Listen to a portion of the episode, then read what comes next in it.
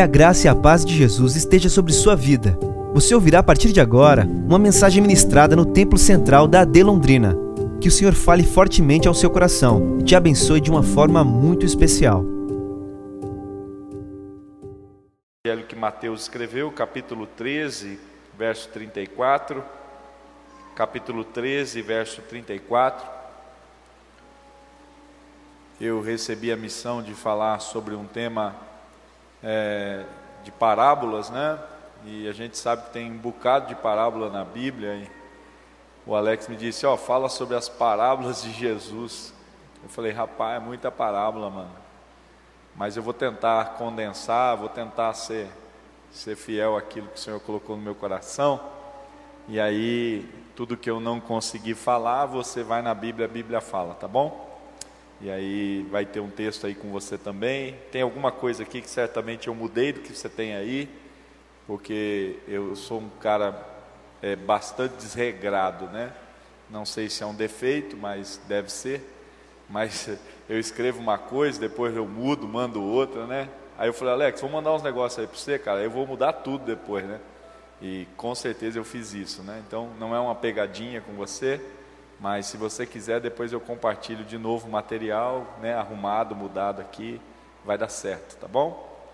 Capítulo 13, verso 34 do Evangelho de Mateus diz o seguinte: Tudo isto disse Jesus por parábolas à multidão, e nada lhes falava sem parábolas. Repetindo esse verso, que é curto, que diz o seguinte: Tudo isto disse Jesus por parábolas à multidão e nada lhes falava sem parábolas. Queridos, é interessante que a gente entenda que a Bíblia é um livro muito rico em parábolas. E todas estas parábolas que aqui estão têm a intenção, a finalidade de trazer ensinamento a nós. Jesus ele faz uso das parábolas e de fato ele as leva para um novo patamar é claro que não é Jesus quem lança este modo de ensino, não é Jesus quem dá o start nesse modelo de ensino. Isso já era algo muito comum na região onde Jesus estava, e ele faz uso disso por entender que as pessoas dão mais ouvido, mais atenção a essa metodologia de, de falar através de parábolas. E todas as vezes que Jesus faz isso, algumas pessoas dizem que ele está contornando uma possibilidade de resistência que se existia lá. E, e de fato isso é muito real, porque se eu chegar para você e trouxer uma mensagem direta, essa informação que vem direta, ela pode encontrar em você extrema resistência. Ainda que ela tenha informação, essa informação, ao chegar a você de maneira pronta, contundente, ela pode encontrar os seus pressupostos, as suas prerrogativas, e isso causar uma resistência. Jesus faz uso das parábolas porque ele vai levando este ser que ouve a um processamento sem que haja um tipo de resistência. Se você olhar na Bíblia Sagrada, há uma cena que me, me deixa muito impressionado e ao mesmo tempo esclarece um pouco disso. Se você for ler um pouco do filósofo Kierkegaard, ele fala que quando você trabalha com a linguagem indireta, você está acessando o indivíduo por portas dos fundos. Né? Então a ideia dele é o seguinte: se você for direto ao ponto, você causa uma resistência no que houve. Se você contar uma história, se você der uma volta, você vai chegar no mesmo local, mas você vai enfrentar menos resistência para isso. E a história bíblica que para mim mais ilustra esse contexto é, é a história de Natã e Davi. Você conhece Davi, a gente fala de Davi, só que Davi é um cara sinistro. Davi é um cara que não dá para você dizer assim, não, esse cara foi santo. Você pode dizer que esse cara foi um homem segundo o coração de Deus, mas um homem santo, a gente teria dificuldade de dizer que ele foi um homem santo. Eu não sei você, mas se você fosse pastoreado por Davi, você deixaria sua namorada fazer um gabinete com Davi sozinho? Na boa, sério mesmo. Sua namorada chega para você diz assim: amor, eu tô, tô numa fase difícil, aí meio triste, meio complicada, e, e o seu pastor era Davi. Você tinha manha de falar para o seu namorado: não, pode ir lá, faz um gabinete com ele sozinho, está tudo certo. A Bíblia diz que um dia Davi viu uma mulher tomando banho e ele estava na sacada do palácio. Aí ele deu uma olhada, curtiu a mulher, chamou o cara que estava junto: vem aqui, vem aqui, vem aqui. Quem que é? Batseba. Pô, oh, gostei, cara, gostei. Contatinho, contatinho. aí, aí ele fala para o cara assim: não, manda trazer, manda trazer. O cara vai lá e diz assim: ó, o rei está te chamando, vai rolar um esquema aí. Ó, o rei mandou? O rei mandou. A mulher foi, ficou com Davi, né? Como a gente ouviu ontem, ficou. Tudo certo, resolvido, pode ir embora, tranquilo. Casada, tia? Casada. Ô, oh, bênção, Deus te abençoe. Segue tranquila. Ela volta para casa e aí ela engravida. Manda um, um. Davi, moiou para nós. Estou grávida. Davi, não, fica tranquila, vou resolver o BO. Deixa comigo, eu resolvo esse BO. Onde é que está seu marido? Está na guerra. Não, manda voltar, manda voltar. O cara volta e ele diz assim: Ô oh, oh, mano, gostei de você, cara, tu é um cara bom. Ó, parceria total nós dois aí, ó. Vai para sua casa, curte sua mulher, fica tranquila. Ó, vou te dar aqui uma garrafa de vinho, pãozinho. Pode, pode voltar lá com sua mulher. Você é um cara que merece ser abençoado. Seu nome é Urias, né? É, volta lá, cara. Você é benção demais. Aí Urias disse assim: Vou não, cara. Enquanto meus amigos estão lá na batalha, eu vou ficar aqui. Eu não vou para casa usufruir de um bem que eles não podem usufruir. Se eles não podem, eu também não posso. Aí Davi fala assim: rapaz, esse cara é fiel demais, mano. Fica tranquilo. Ô tia, fica tranquilo, estou resolvendo o BO aqui. Chamou o líder do exército e disse para o líder: ó, põe o cara na frente da batalha. Hora que o bicho pegar mesmo, independente de gaviões, hora que os caras se encontrar, você bota o cara na frente, na frente. Primeiro o cara assim, ó Aí o líder do exército bota o cara na frente, o cara é morto no campo de batalha. Aí Davi diz para ela assim: está tudo resolvido o nosso BO. Você agora é viúva.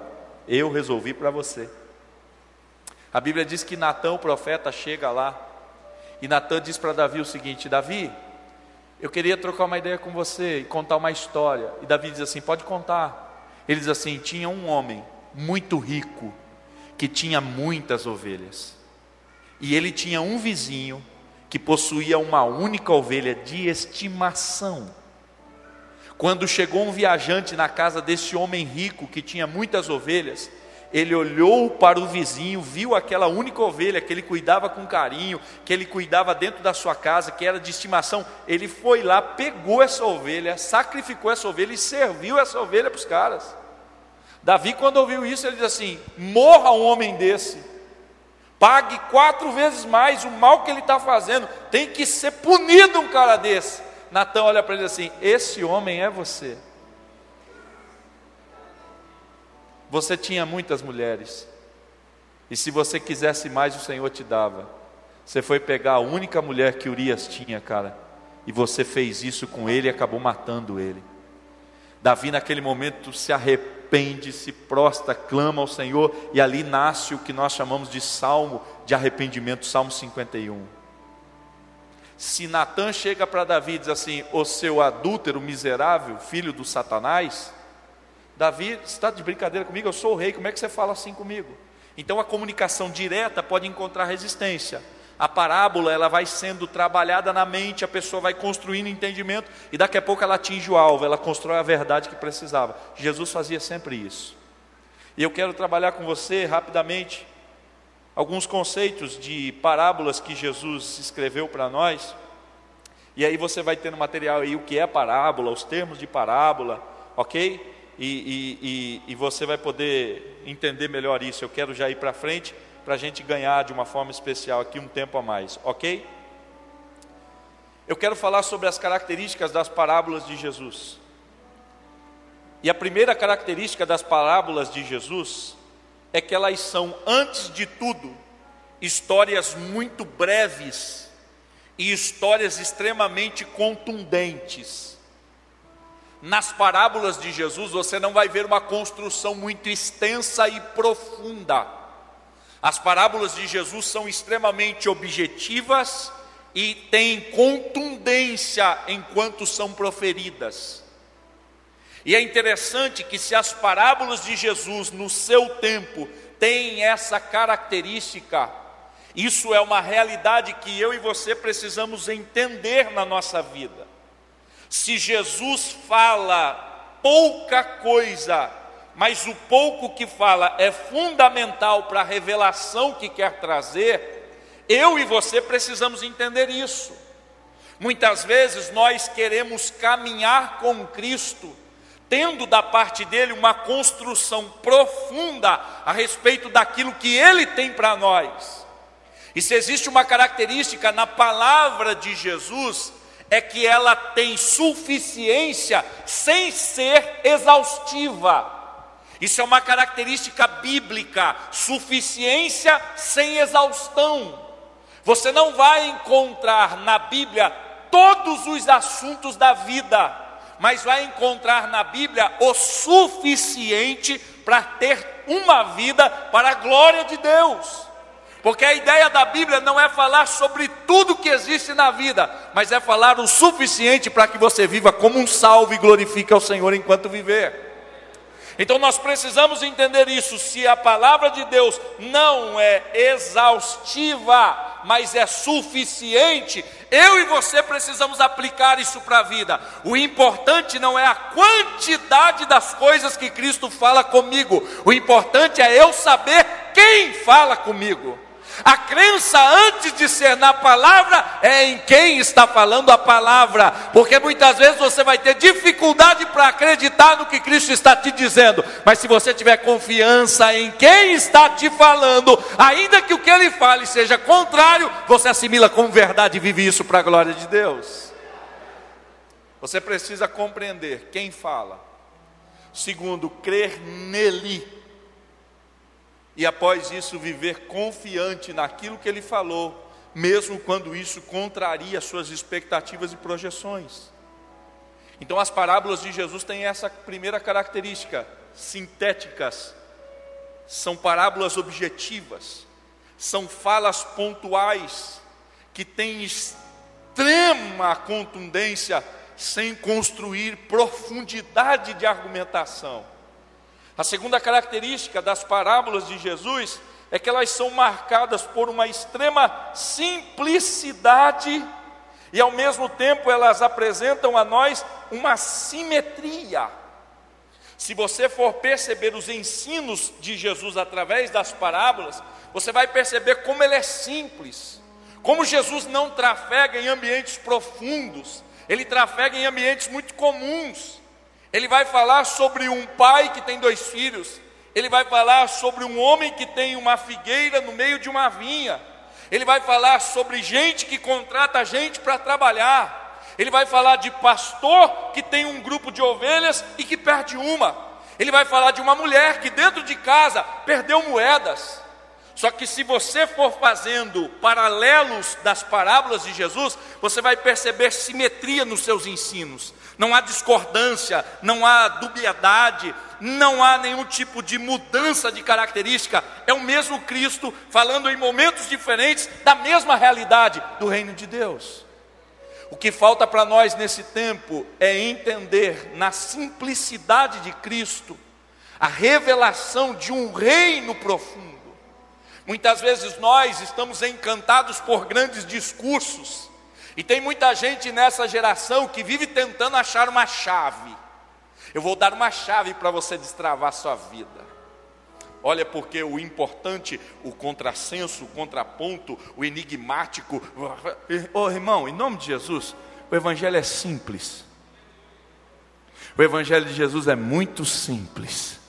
O Evangelho de Jesus é o Evangelho de alguém que chega perto do poço e diz assim: Ô tia, dá um copo d'água. Aí a mulher olha para ele e diz assim: é, está de brincadeira. Você quer um copo d'água? Tu é judeu, cara.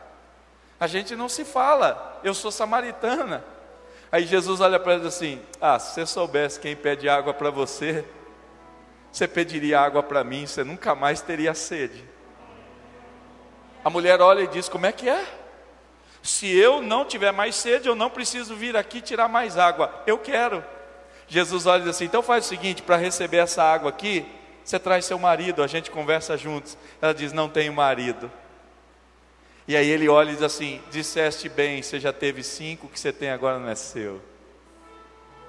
A mulher olha assim: Rapaz, eu acho que tu é um profeta, hein? Já que tu é um profeta, tira uma dúvida para mim. Fala para mim onde é que a gente cultua melhor? É lá no Gerizinho ou é em Jerusalém, aonde vocês adoram? Jesus olha para ele assim: Deixa eu resumir para você o que é o Evangelho. A hora vem, e a hora já chegou, em que os verdadeiros adoradores adorarão ao Pai em espírito e em verdade. E a estes o Pai procura.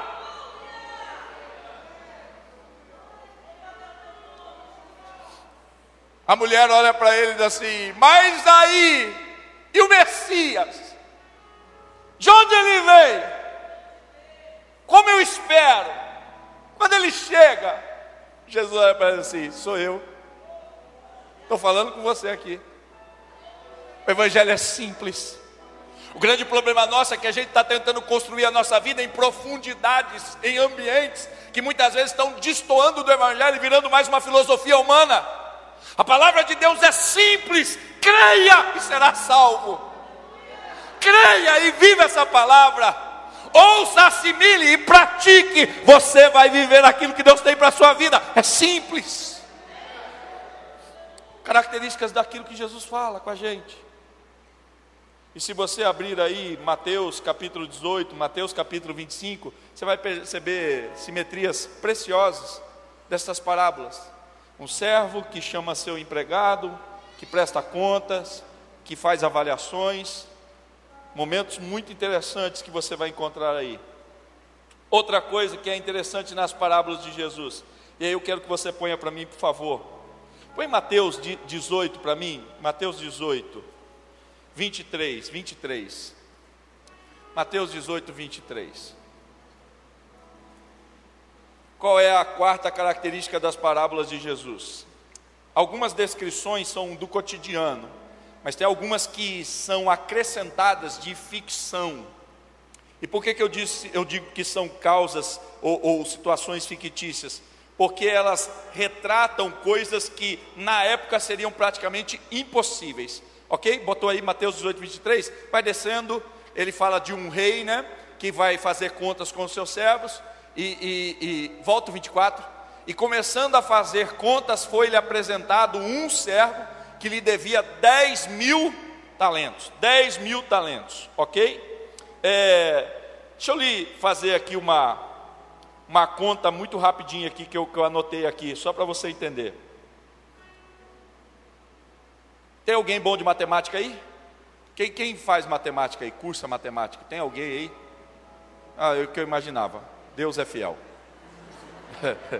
Tem alguém? Tem alguém que cursa matemática? Se tiver, aponta aí, irmão. Aponta aí, em nome de Jesus. Tem? Meu Deus. Deus tenha misericórdia da tua vida, servo. Você faz matemática. Ó, então, vai nos ajudar aí. Se você tiver calculadora, pode, pode consultar aí. Um, um talento, um talento, ele pesa 35 quilos de ouro. Um talento é igual a 35 quilos de ouro. O, o cara devia quantos talentos? 10 mil talentos. Dá quanto isso em, em quilos? 350 mil quilos de ouro. Quanto custa a grama do ouro? Alguém sabe? 300. Ah, investidor, garoto. Ah, tá ligado na bolsa, na cotação, varão. O Espírito conectou aqui, ó, Wi-Fi da glória aqui, ó. Tá ligado no movimento das moedas. É, quanto tá valendo Bitcoin? Não, muda. Então, a grama do ouro está 310 e 40 e poucos centavos, a última cotação que eu vi. Ok? Então nós estamos falando de 350 mil quilos de ouro. Quanto dá 350 mil quilos em grama?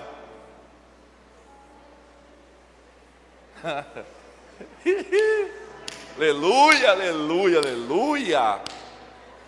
Quanto dá, irmão matemático?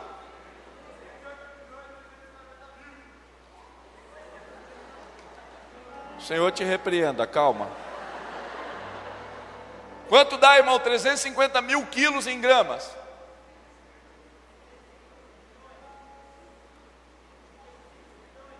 Milhões eu ouvi.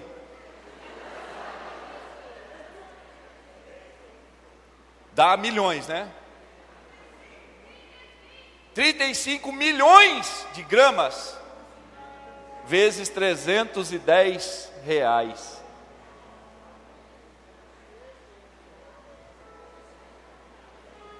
Quanto dá aí? Faz a conta aí, Bispo Giovanni.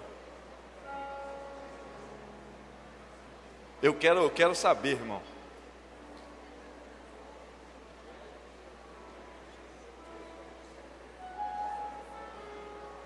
É isso, estou te esperando. Isso é uma escola, né, irmão? Deu dúvida, né?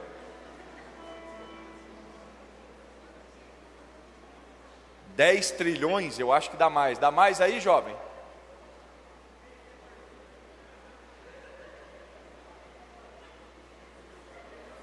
Vai repassando aí, irmão. Telefone sem fio. Ele fala lá, você fala aqui, chega aqui. O Giovanni diz que dá 10 trilhões.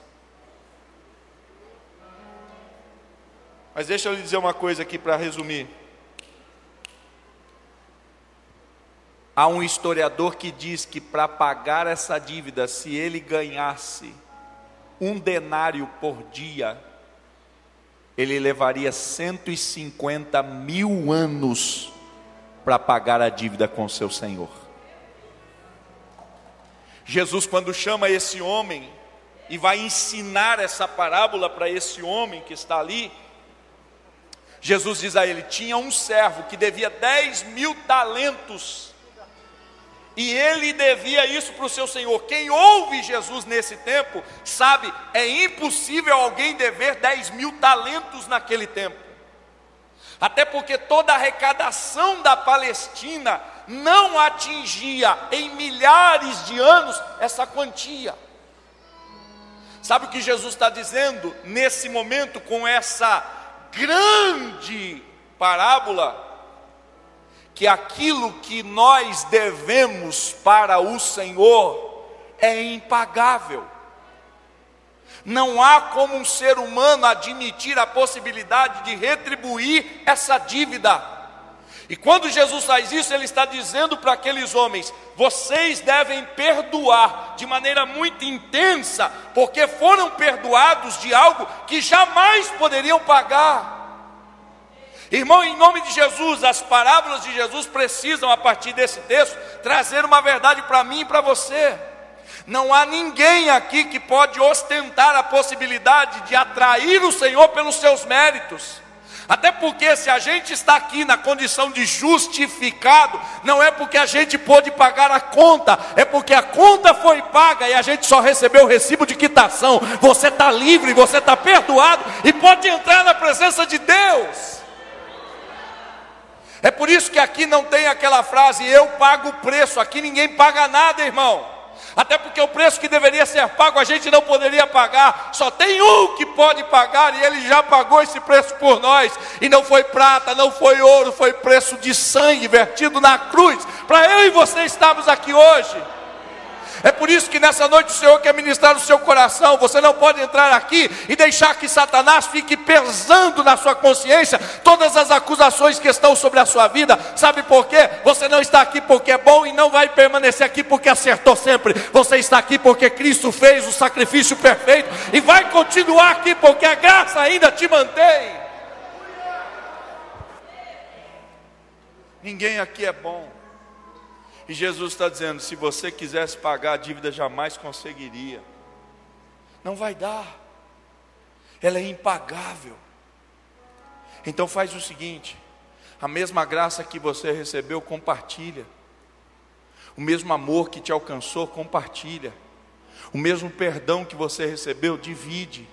Até porque quando você recebe algo de Deus, não é apenas algo que você tem nas mãos, é algo que é introjetado em você. A ideia de Deus agir em nós é justamente essa: não é colocar algo na sua mão, é injetar em você a partir da presença do Espírito Santo.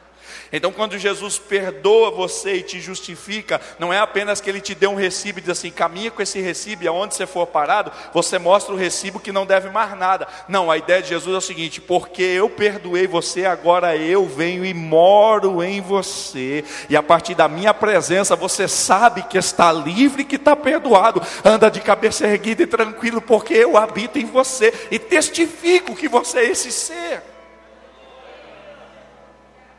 Então, se você tem isso na sua vida, irmão, você precisa fluir a partir disso. Eu gosto desse exemplo. Sempre que eu posso, eu faço isso. Todo crente que recebe de Deus perdão, é como se ele tivesse introjetado nele o perdão de Deus. O que é que tem dentro desse copo, irmão? O que, é que tem dentro desse copo, irmão? A água. A água que está aqui dentro, ela sai, sim ou não? Sim ou não? Sim ou não? Por que, que não está saindo? Está virado de cabeça para baixo e não sai. Por quê? Está fechado.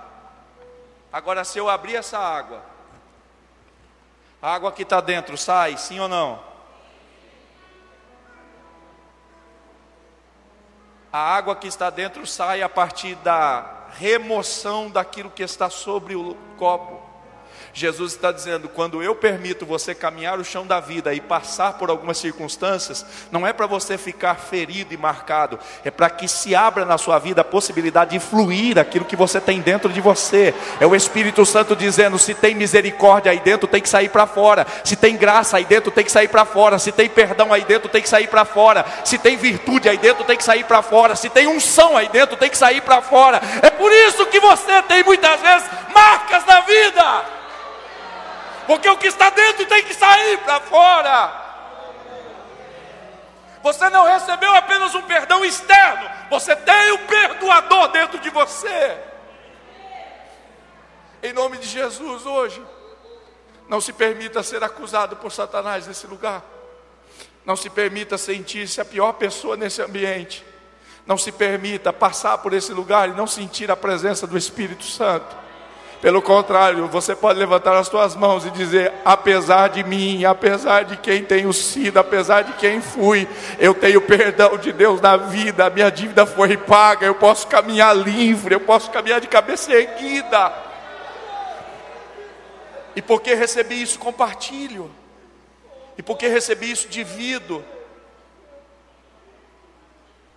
E permita que o Espírito Santo de Deus vá falando ao seu coração, irmão. Muitas vezes a gente está aqui dentro, irmão, sem perdoar pessoas, brigando com gente, uma confusão do Satanás. Gente que caminha com ódio, gente que caminha com raiva, irmão. Gente que porque o outro falhou, irmão, diz assim: é, esse aí eu não perdoo mais não. Se fosse na minha igreja, eu, eu mandava embora. Ô irmão, se Jesus fosse fazer o mesmo com você, o que aconteceria com a gente? Mas porque eu recebi um perdão, tudo que eu posso compartilhar é o que eu tenho, perdão. Então, em nome de Jesus, se alguém falou com você, hoje é dia, você foi perdoado de muita coisa, perdoe. Perdoe. Isso é uma das marcas da parábola de Jesus. Ele coloca algumas coisas e você fala: Meu Deus, é impossível isso. Agora, se tem uma coisa interessante também nas parábolas de Jesus, é que elas são atraentes, irmãos. As parábolas de Jesus, elas dão um choque na gente que se você começar a entender um pouco da realidade, e eu vou te dar um exemplo do que é entender as parábolas de Jesus. É, só segura agora aqui que eu vou precisar da atenção aqui. Vem comigo aqui. Seu nome é? Josué. Faz uma música de suspense aí, Josué. Sempre tive vontade de fazer isso. Chamou atenção, né, José? De novo, porque ficou bonito, ficou bonito.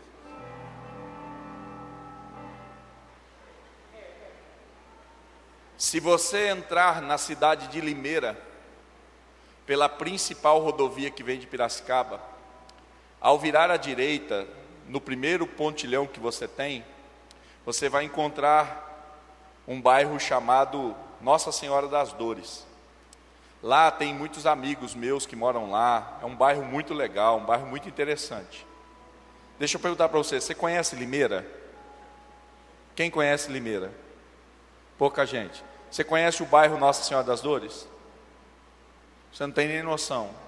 Eu estou falando para você de uma realidade que eu conheço, domino, e enquanto falo, isso está aqui na minha mente. Eu sei qual rodovia é, eu sei que viaduto eu entrei, eu sei que bairro que eu estou acessando, inclusive eu sei as ruas daquele lugar, porque é uma realidade para mim. Como eu estou falando de uma realidade minha, você não consegue acessar com profundidade essa realidade. Por isso que muitas vezes as parábolas de Jesus falam muito pouco com a gente. Porque antes de mergulharmos na palavra, a gente deveria ter o cuidado de fazer esse mergulho sendo suportado um pouco mais pelo conhecimento da realidade do ambiente para quem Cristo fala. Porque aquilo que atrai essa multidão para ouvir Jesus está totalmente conectado com a realidade que Jesus consegue acessar daquele povo. Por isso, todas as vezes que você quiser acessar uma realidade, você precisa conhecê-la, você precisa dominá-la. Ninguém consegue ser guia de alguém em lugares que ele próprio desconhece. Então, Jesus, quando ele vai falar das parábolas, ele conhece tão profunda aquela realidade do Oriente, que ele consegue despertar naqueles homens a mais profunda atenção que eles podem dar. E como eu disse a você, como as histórias são curtas e contundentes, Jesus vai focando pontos que chocam aqueles homens de tal maneira que eles querem saber como aquela história termina. Sabe qual é a pérola das parábolas, segundo a maioria dos teólogos? A parábola que nós conhecemos como a parábola do filho pródigo. E como é que Jesus começa essa parábola? Certo homem tinha dois filhos. O mais moço deles chegou no pai e disse: Pai, dá-me a parte da fazenda, da herança, dos bens que me pertencem. Quando Jesus fala nisso, os ouvintes de Jesus tomam um choque.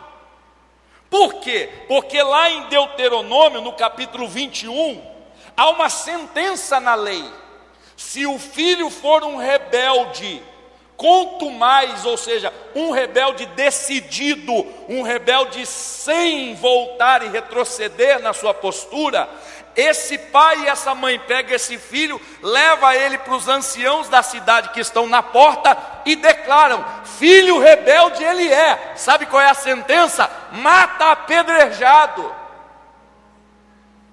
Quando Jesus diz um filho chega para um pai e diz assim: Pai, dá-me a parte da herança que me pertence, aqueles ouvintes automaticamente se conectam.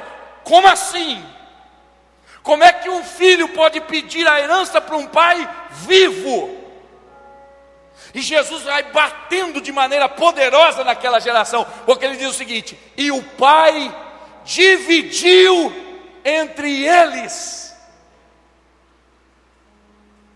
A primeira coisa que choca aqueles homens é imaginar um filho que pede a herança para o pai vivo.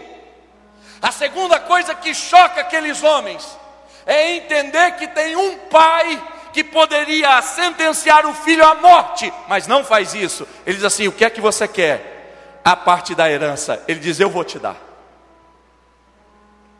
E sabe o que é mais interessante? O texto deixa claro para nós, Lucas capítulo 15 e o pai dividiu a herança entre eles. Repita comigo: a divisão é feita entre os dois filhos. Diga bem forte: divide a herança entre filho mais velho e filho mais novo.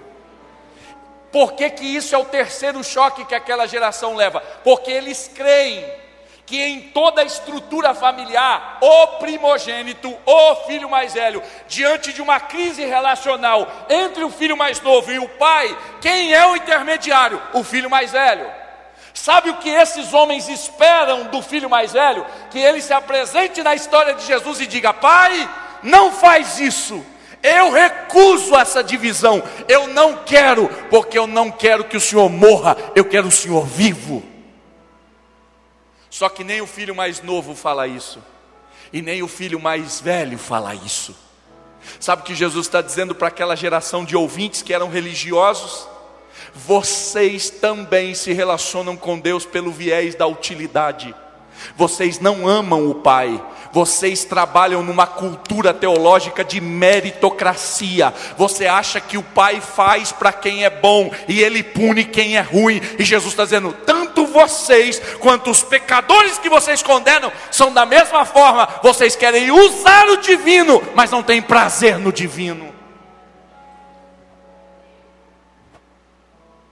E olha o que Jesus vai dizer: quando o menino pegou tudo, rapidamente ele foi embora. E todo mundo está esperando o que é que vai acontecer. E daqui a pouco Jesus diz assim: e para onde ele foi? Teve uma grande fome, porque ele viveu de forma irresponsável, ele perdeu tudo, e daqui a pouco ele teve fome, não tinha dinheiro, o que é que ele foi fazer? Pedir para trabalhar um dos moradores da terra, e o morador da terra mandou ele fazer o quê? Apacentar porcos. Quando aqueles homens ouviram isso, sabe qual é a expectativa que eles têm? esse menino vai recusar, porque ele pode ter errado com o pai, ele pode ter errado com a sociedade que ele vive, mas ele não vai errar com a religião que ele tem. Porque se ele errar com o pai, errar com a sociedade, a religião vai sustentá-lo, a tradição religiosa o sustenta. Ele vai dizer: Não, eu não me humilho a esse ponto. Aí Jesus assim, ele foi. E mais do que foi, ele quis comer o que o porco comia. Ô irmão, porque sério mesmo, comer o porco é uma coisa boa. Vamos abrir um confessionário aqui? Quem aqui come bacon? Aleluia.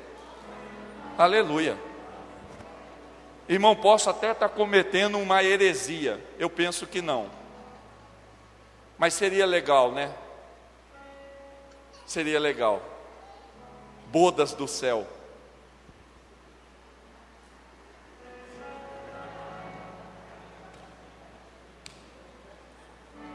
Ô oh, irmão, senta aí, vou te servir. Ô oh, irmão, se aqui a gente come bem, imagina no céu, né?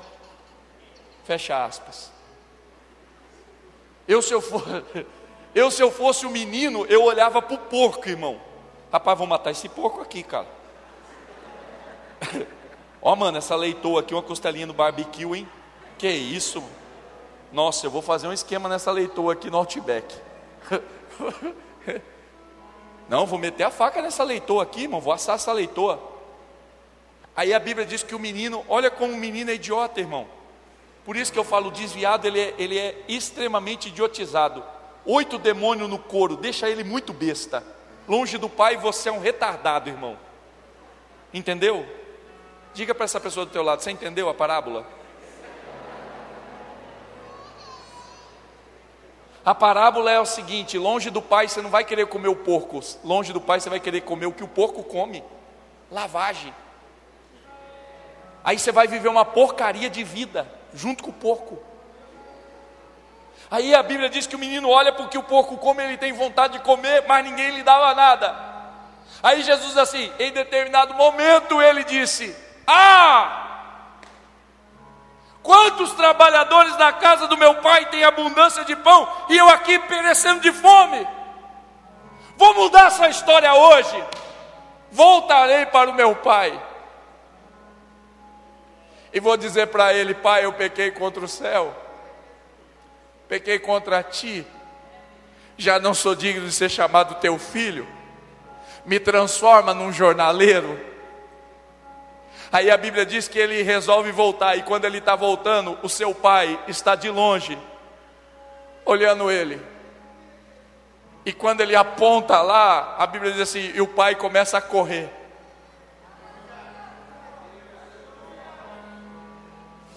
Aí quem ouve Jesus falar isso se choca de novo. Por quê? Porque naquela cultura, homem maduro Homem reconhecido na sociedade não corre, homem maduro caminha. Aristóteles vai ter uma frase dizendo o seguinte: um homem dá-se a conhecer pela forma como decide caminhar. Logo, quanto mais calma ele tem no seu caminhar, mais testemunho ele dá do seu equilíbrio, da sua maturidade, da sua posição naquele ambiente. O pai resolve fazer algo que nenhum homem maduro faz. Ele corre em público, com as vestes esvoaçantes, se jogando enquanto corre. Aí você diz assim, pastor, isso é um escândalo. Jesus está dizendo para aquela geração: é isso mesmo. Vocês precisam conhecer quem é o Deus que vocês servem. Porque o Deus que vocês servem não é um pai assentado num trono rígido, parado e governando tudo apenas pela força, não. Ele é um Deus que decidiu se humilhar, ele decidiu se esvaziar.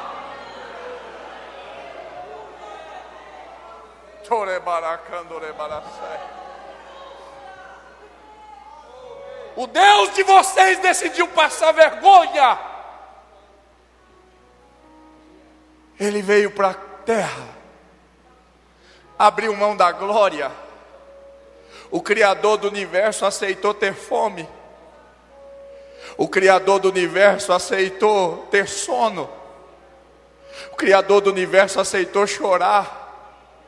O Criador do universo aceitou sentar junto com o pecador e comer junto.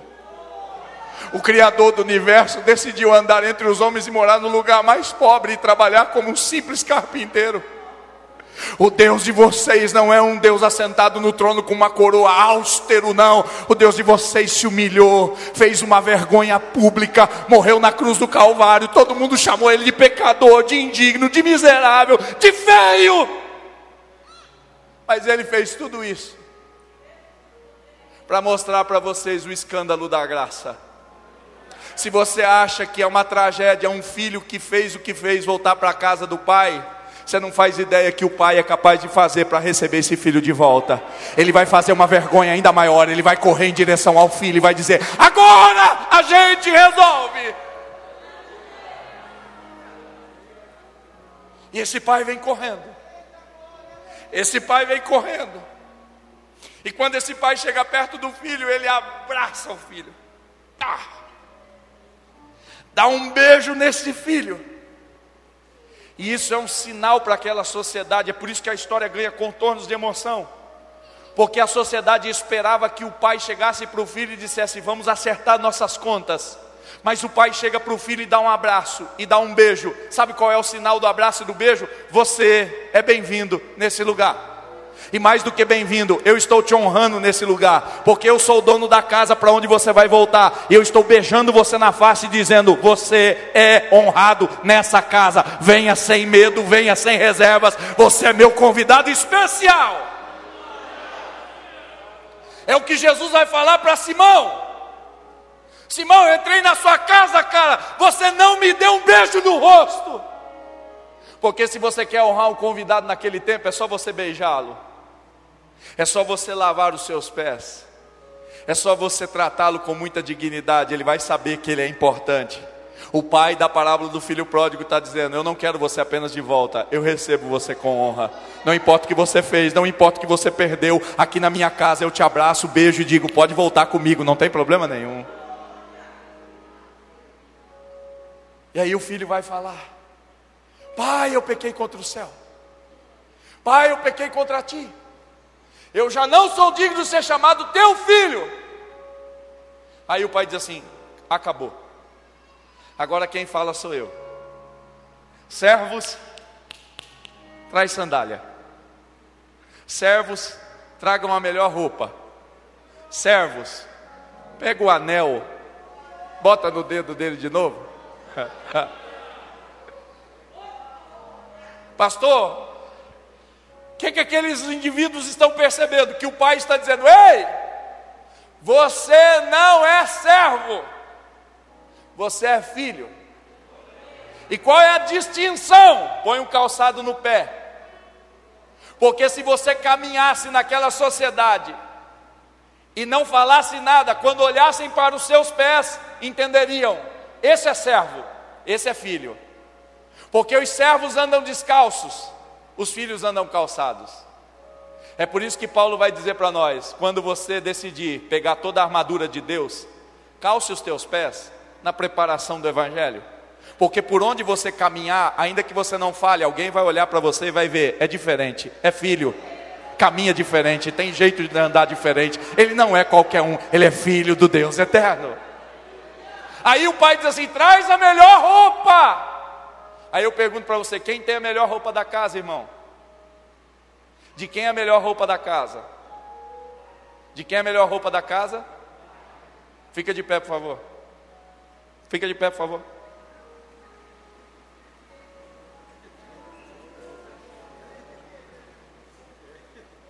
Quem aqui já leu o livro de Esther? Você lembra quando o rei chamou Amã e diz assim: Amã, responde um negócio para mim. Eu gostei de alguém aqui no reino, eu curti alguém aqui no reino e eu queria honrar esse cara aqui, queria fazer um negócio esquemado com ele aqui. O que é que Amã disse para o rei? Faz o seguinte: pega as suas vestes reais, veste esse homem, põe ele em cima do seu cavalo e desfila pelo reino e manda declarar: Isso se faz ao homem cuja honra do rei se agrada. Sabe por que Amã sugeriu isso? Porque quem tem a melhor roupa naquela estrutura de monarquia é o rei. Numa sociedade patriarcal, a melhor roupa é a do pai. O pai olha para aquele filho que está voltando todo maltrapilho, todo arrebentado, e diz assim: Você não vai vestir roupa qualquer, não. Traz a melhor roupa que tem aí nessa casa. É a minha roupa. Veste ele com a minha roupa. Não é roupa de servo, não é roupa de filho qualquer. É roupa do pai que eu vou colocar sobre ele a partir de agora. E a última coisa que ele faz: bota o anel no dedo. Eu já ministrei isso aqui na central. Sabe o que o anel no dedo significava? Autoridade para o membro da família agir em nome da família. Com o anel da família, com o anel daquele clã, o indivíduo poderia comprar, assinar, negociar, pagar, vender, comprar, porque ele tem o selo da família. Eu posso, eu represento a minha família eu tenho autoridade constituída pelo Pai. Aí sabe o que eu acho maravilhoso? Jesus está dizendo para nós assim: quando você entender quem é o Pai, mesmo quando você faz as burradas que você faz, quando você volta, o Pai diz para você: Eu não vou restituir apenas seu lugar, eu vou restituir os benefícios do lugar. Você tem autoridade de filho. Ô, irmão, sério mesmo, vamos abrir o confessionário aqui? Quem aqui já fez burrada na vida? É, aproveita que seu pai não está aí, confessa. Entrega, né? Sério mesmo, depois, nós, nós crentes, nós crentes, quando você voltava das burradas que você fez, assim, vamos, vamos, vamos perguntar uns negocinhos. Você tomava ceia com tranquilidade? Quem aqui passou uns medos para tomar ceia? Depois das burradas que fez. Sério mesmo, quando você voltava das burradas que você fazia, você tem a mãe de expulsar demônio assim já no. tipo assim, você está namorando, aí seu namoro fez um remefly diferente. Aí isso foi no sábado, domingão você chega no culto. E você falou assim: não, não vou confessar agora porque assim, o remefly foi médio. Não foi um Remefly pesado. Foi um Remefly médio. Aí você chega no culto, né, mano? Aí o pastor diz assim: Ô, oh, mano, vai ministrar o louvor? Porque você tem medo de subir no púlpito, a hora que pegar o microfone, Deus levanta uma irmã lá: Meu servo, meu ex-servo, eis que te digo: desça, miserável. Eu vi o que você fez ontem no muro ou atrás do muro, né? Ou dentro do carro, sei lá. No meu tempo era muro, que nós era tudo quebrado, não tinha carro. Vivia de a pé, né, Eliseu? Tinha que namorar a pé. Que tempo miserável, irmão. Agora as meninas namoram de carro, aleluia. Eu acho bonito isso, eu acho maravilhoso. É muito melhor do que pegar busão. Aí o pastor, você vai cantar? Mano, vai, vai dar uma palavra. Preparei nada, pastor. Mauzão, mauzão. Aí eu fico imaginando, imagina se cai um demônio, o pastor assim, ô oh, mano, bota a mão aí. Repreende esse Satanás aí, cara. Você tem a mãe, irmão, de vir assim no, no manto mesmo? Repreender esse Satanás aí. Não, irmão, depois que você faz burrada, irmão, você fica cheio de medo, cheio de receio. O Pai está dizendo para nós aqui hoje: se você voltar, se você ocupar de novo o lugar de filho que eu estou te dando, não vai demorar meses para você ter a mesma autoridade. Que a autoridade não é sua, a autoridade sou eu que compartilho contigo. E eu não vou levar tempo para fazer isso, eu estou fazendo agora que você volta.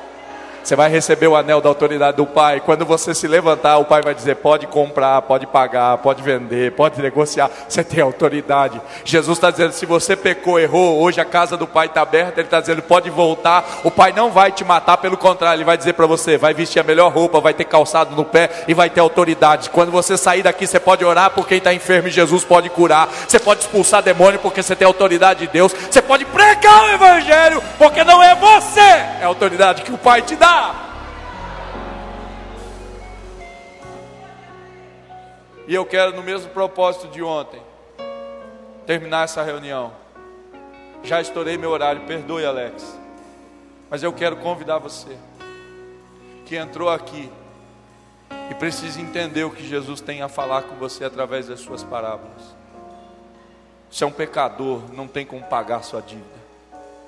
Se você tentar ficar acertando para voltar, não vai funcionar. Se você ficar tentando se esforçar para ser bom, não vai dar certo. O Pai está dizendo: reconhece teu erro e volta hoje. Sabe porque o caminho está pronto, a porta está aberta, o Pai está esperando. E Ele está te olhando. E quando você voltar, o Pai não vai ficar olhando para você e dizer assim: é, quero ver agora. É, agora o bicho vai pegar, vai pegar. Ó, vai ficar aqui na minha mão. Pai está dizendo: Eu vou correr. Vou correr até você. Vou te abraçar. Te dar um beijo e vou dizer: Seja bem-vindo na casa. Essa foi uma mensagem ministrada no Templo Central da AD Londrina. Acesse nossas redes sociais no Facebook, Instagram e YouTube e fique por dentro de tudo o que está acontecendo.